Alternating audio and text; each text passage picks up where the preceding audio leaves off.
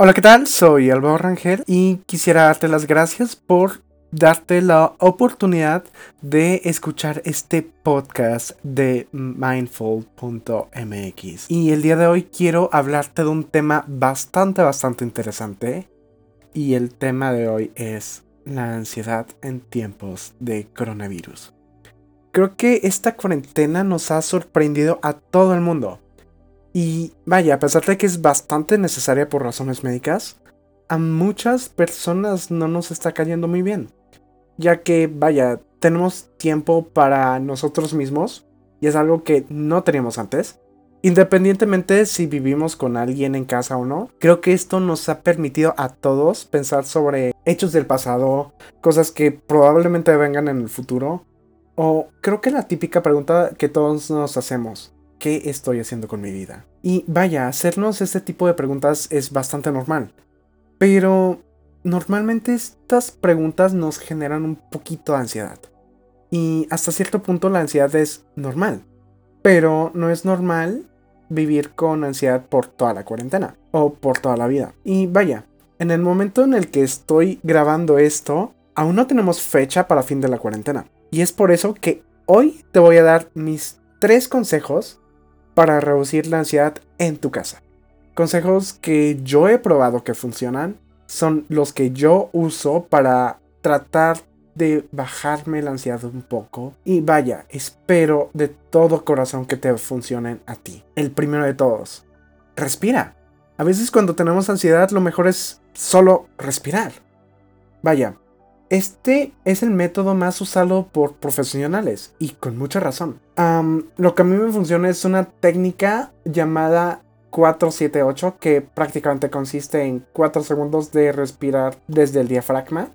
Después retienes el aire por 7 segundos y por último lo sueltas durante 8 segundos. Esto lo tienes que hacer por lo menos 4 veces hasta relajarte. Y de hecho puede que te dé un poco de sueño porque este método normalmente se hace para dormir. A mí nunca me ha funcionado dormir con este método, pero hay personas que conozco que sí se quedan dormidas cuando lo hacen. Y el segundo consejo que te doy es aclara tu mente. Esto suena bastante obvio, pero es mucho muy difícil de hacer, créeme. Necesitas dejar de pensar en lo que te está poniendo ansioso. Porque pues prácticamente si no lo haces vas a continuar con esa ansiedad. Y te voy a compartir lo que yo hago. Lo que yo hago es ver videos en YouTube de caídas, videos de gatos, cualquier tontería que me encuentre, badabun. Eh, sí, esto me ayuda a olvidarme de lo que estaba pensando. Y trato de poner atención en el video porque solo así, por más tonto que sea, me ayuda a aclarar mi mente. Ahora, otra cosa que me encanta hacer es ver especiales de comedia en Netflix. En especial, mis especiales favoritos. Vaya, en especial mis especiales favoritos. bueno, lo que yo veo más es el especial de Franco Escamilla por la anécdota. Es buenísimo. Y es que Franco Escamilla, creo que su comedia es bastante simple y general. Es tan general que literalmente cualquier mexicano le puede entender. Y es algo que me encanta. Ahora, también otro comediante que, eh, pues vaya, consumo mucho es Richie O'Farrill, Ricardo Farril. El especial que más me gusta de él es el de Abrazo Genial. Ese y el de Life from Pachuca. Que vaya, el de Abrazo Genial está en Netflix y el de Life from Pachuca está en YouTube. Pero ambos son buenísimos.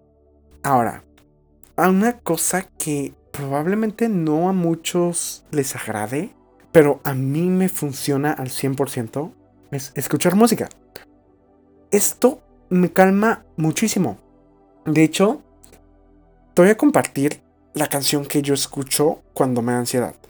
Yo, cuando algo Rangel, yo cuando me da ansiedad, escucho Amorfoda de Bad Bunny. Y ya sé lo que estarás pensando. Pero déjame decirte que me relaja bastante. Esta canción me relaja. Y ahora cabe recalcar que yo no escucho la versión original, yo la escucho en piano. Y vaya, de hecho esto estaba platicándolo con mi psicóloga hace algunos meses. Y ella me dio la explicación de que me relaja porque la música clásica en general tiende a relajarnos a los humanos bastante. Obviamente hay algunas excepciones, pero a mí me funciona perfectamente. Literalmente algo que hago muchísimo es agarrar mis audífonos, respirar y escuchar música. De hecho, quiero compartirte algo. A mí el lugar en el cual me dan la mayoría de mis ataques de ansiedad es en la escuela. Yo soy estudiante como muchas personas en México.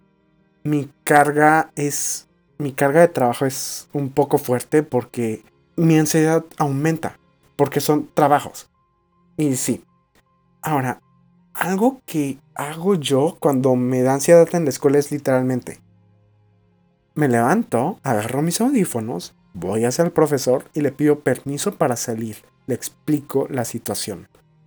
Y salgo. Salgo y me siento de que a un lado de la puerta me siento, respiro, me pongo mis audífonos, escucho música. Ya cuando me tranquilizo, vuelvo a entrar al salón. Pero solo cuando yo sé que ya estoy tranquilo. Y vaya, es algo que me ha pasado muchas veces en la escuela, que llegué, llegué al punto en el cual cuando mis maestros, cuando mis profesores me veían acercarme hacia ellos con mis audífonos en la mano, automáticamente me decían que sí. Y creo que no soy el único alumno en la escuela que tiene ataques de ansiedad. Creo que vivimos en un tiempo medio extraño en el cual la mayoría de los adolescentes vivimos con ataques de ansiedad y esto ha formado parte de nuestro día a día. Ya para finalizar, espero de todo corazón que tú te encuentres perfectamente bien y quiero decirte que la ansiedad es normal.